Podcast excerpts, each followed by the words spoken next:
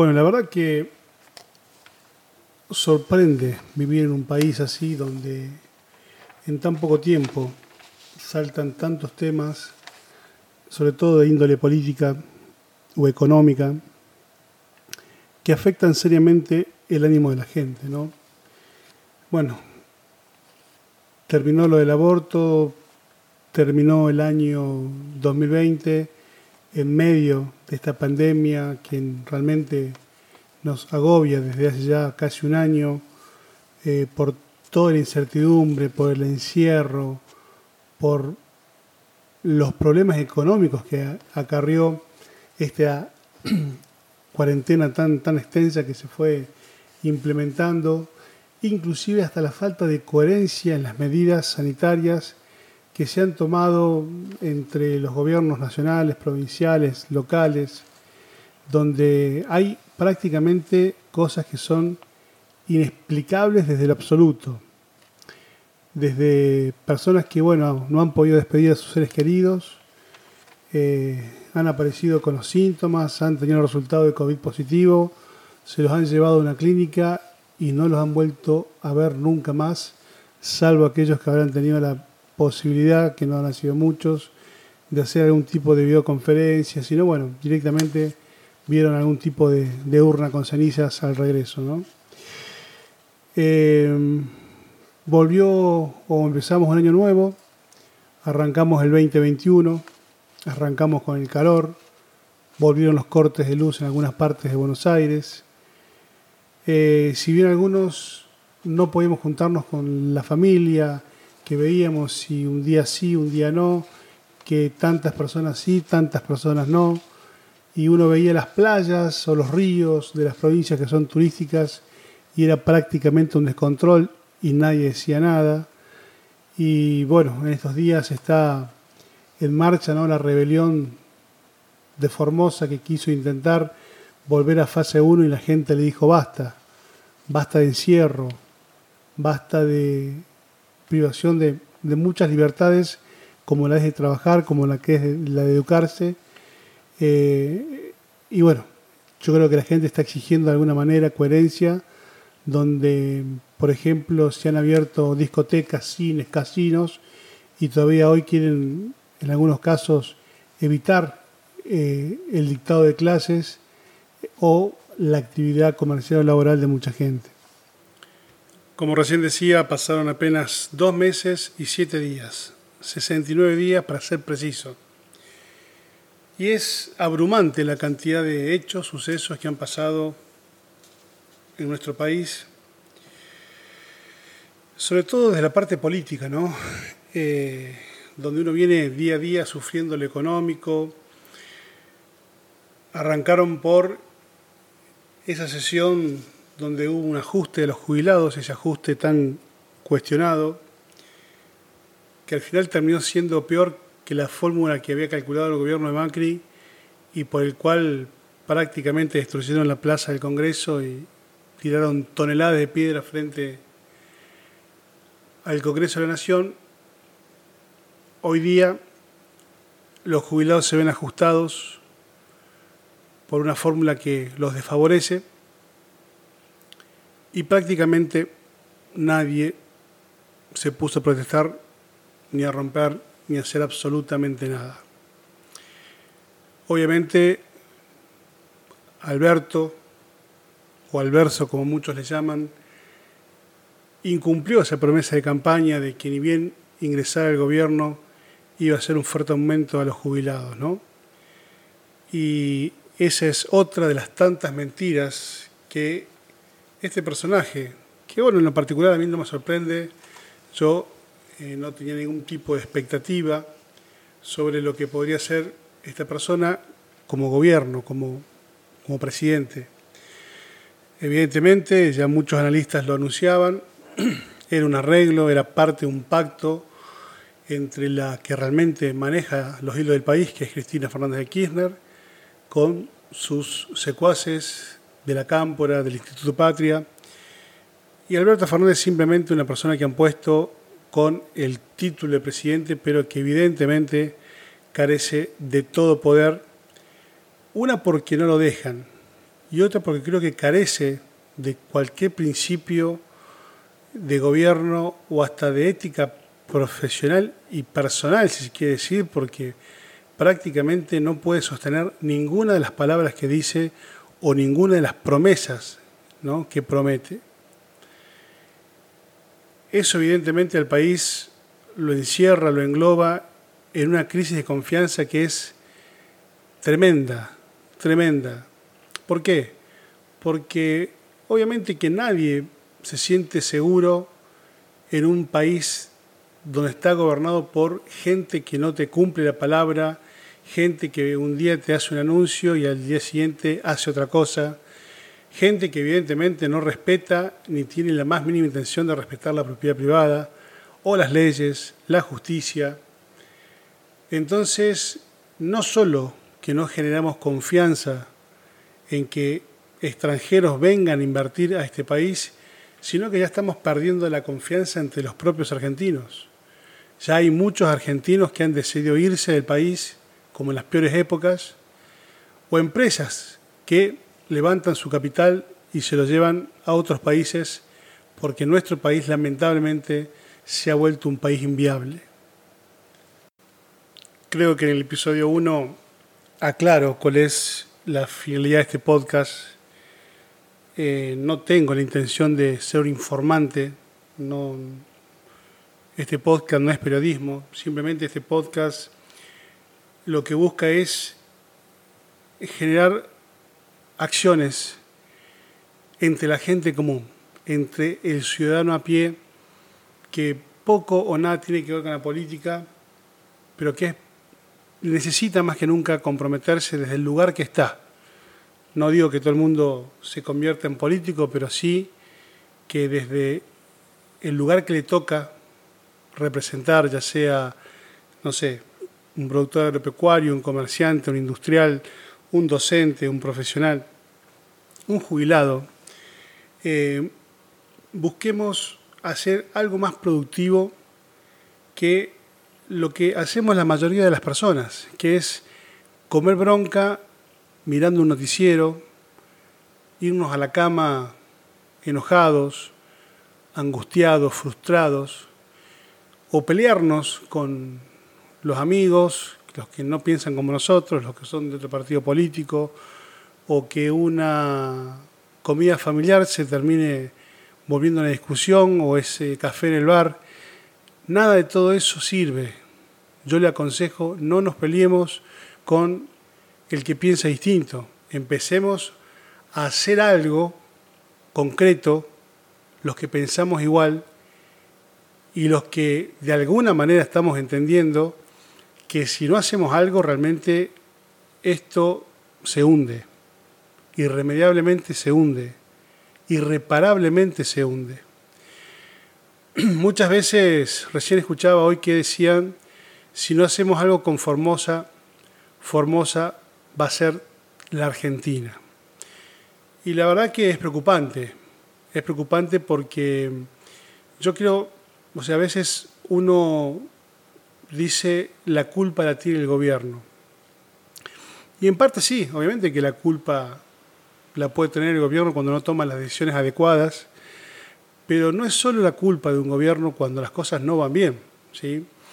Nosotros de haber sido uno de los países más prósperos del mundo, hoy estamos lejos, pasando la mitad de la tabla, desaprovechando un potencial enorme que tenemos como país, porque somos un país lleno de recursos, recursos naturales, recursos humanos, eh, pero que hemos entrado en una desidia, hemos entrado en un desgano que vamos a pagar muy caro.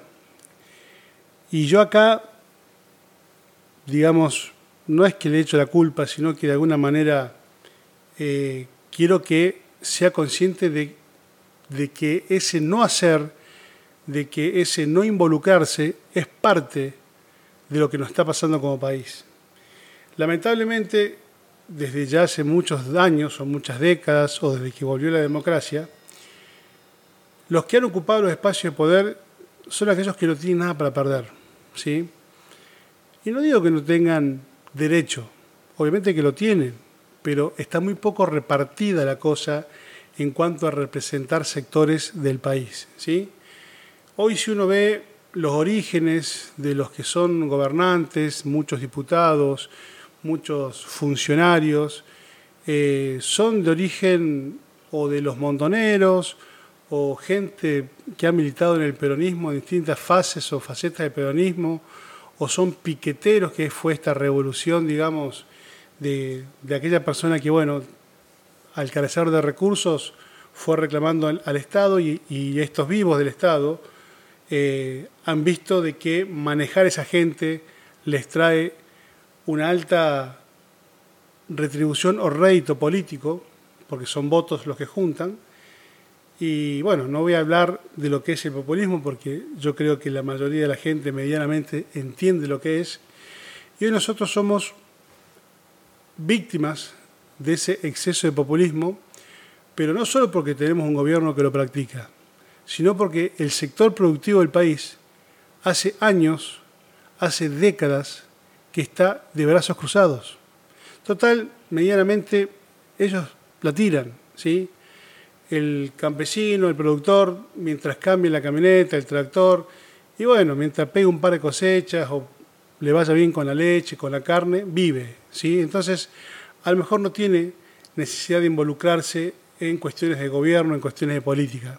No lo necesita.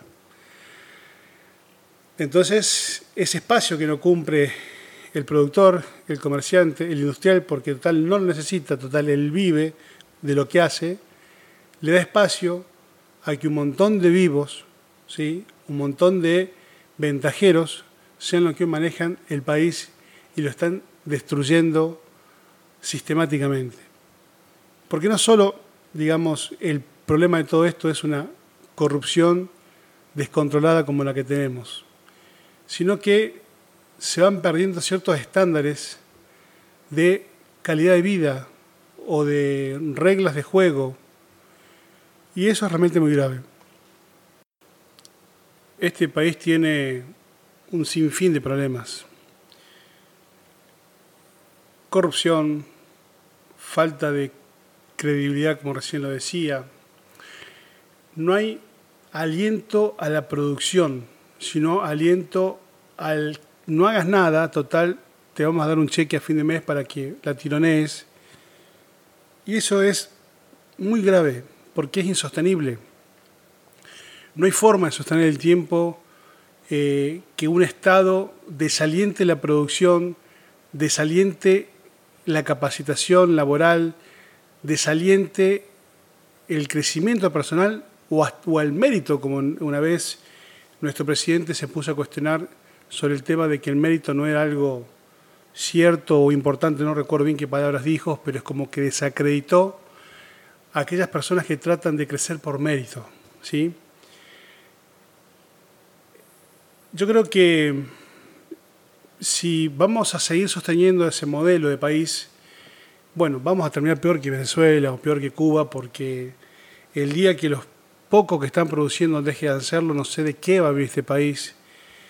Hoy este país tiene la inflación más alta de la región después de la Venezuela, cuando los países vecinos que están pasando por la misma pandemia que nosotros tienen una inflación muchísimo menor, ¿eh? hasta 10 veces menos que la nuestra, y son países mucho más estables y son países que eh, de alguna manera están creciendo económicamente, como es el caso de Uruguay, como el caso de Chile, eh, en cambio, nuestro país ya hace cuatro años seguidos donde no crecemos económicamente. Y justamente yo creo que se debe a todo eso.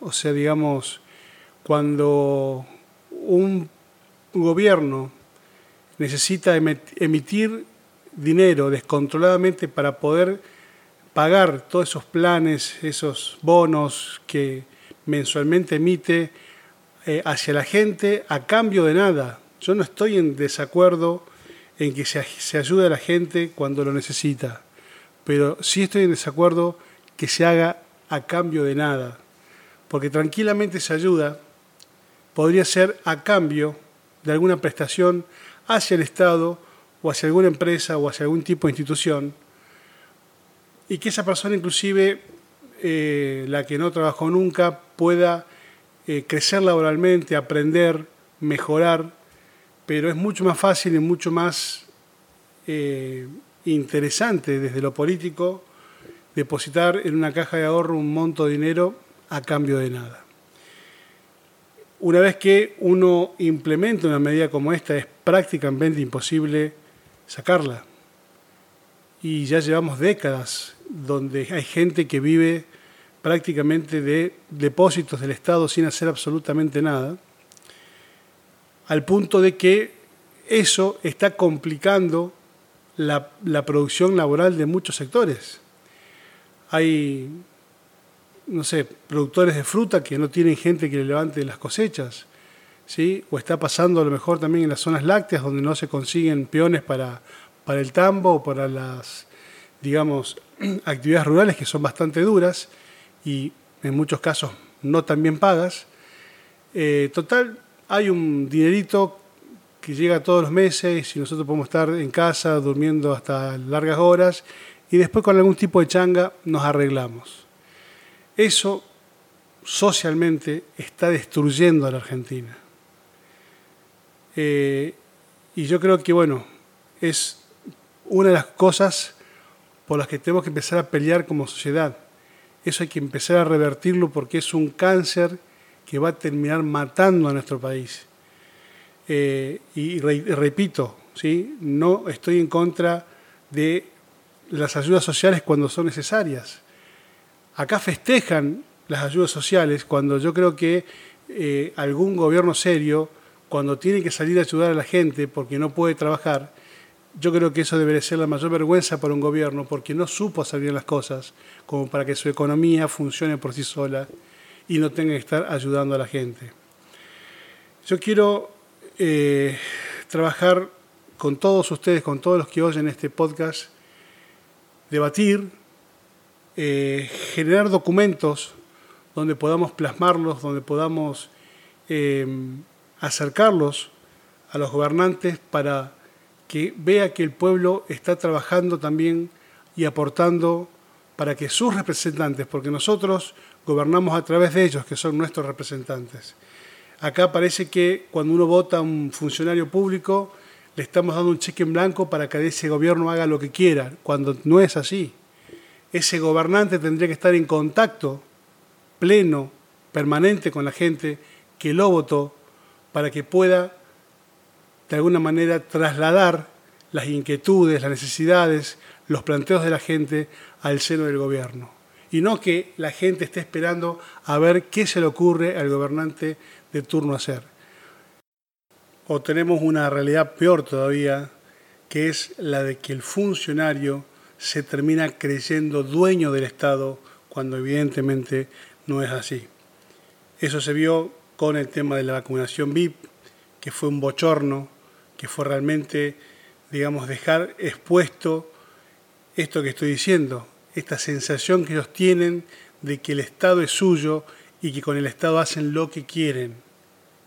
Hacen lo que quieren porque los dejamos, pero no podrían hacer lo que quieren, ni con las vacunas, ni con el estadio que se mandó Zamora en Santiago del Estero, que lo hace con la plata de todo el país y en vez de estar ayudando a su gente que a pocos metros de ese estadio no tiene agua potable, no tiene luz eléctrica, no tiene calles, viven en ranchos que se caen o están hechos así nomás, y ellos tienen un estadio al nivel europeo, como ya tenían el circuito de, de automovilismo o motociclismo. Ellos se creen dueños del Estado, ¿sí? manejando fortunas que le están aportando, como es el caso también de, Formosa, otro de los feudos que, tenemos en este país. Entonces yo creo que la acción de la gente tiene que verse más que nunca, porque si no van estos tipos van a pensar que con el Estado pueden hacer lo que quieren, ¿sí? lo pueden robar y quedar impunes, como está buscando evidentemente y sin ningún tipo de disimulo Cristina Kirchner con, con lo que ha pasado estos días en la defensa que ha hecho eh, por el, juicio de dólar futuro, que prácticamente buscó ensuciar a todos. Entonces, si están todos sucios, es como que ella justifica lo que hizo, ¿sí? Porque hay jueces corruptos, porque hay otros gobiernos corruptos. A ver, señores, a ver, señores jueces, pónganse las pilas, ¿sí? Porque esta gente se los lleva puestos. O sea, quieren instalar un concepto del lawfare, de la persecución política, cuando evidentemente las denuncias que tienen no son por persecución política o porque hay un lawfare que lo lleva adelante no sé qué juez o qué medio de comunicación. ¿sí?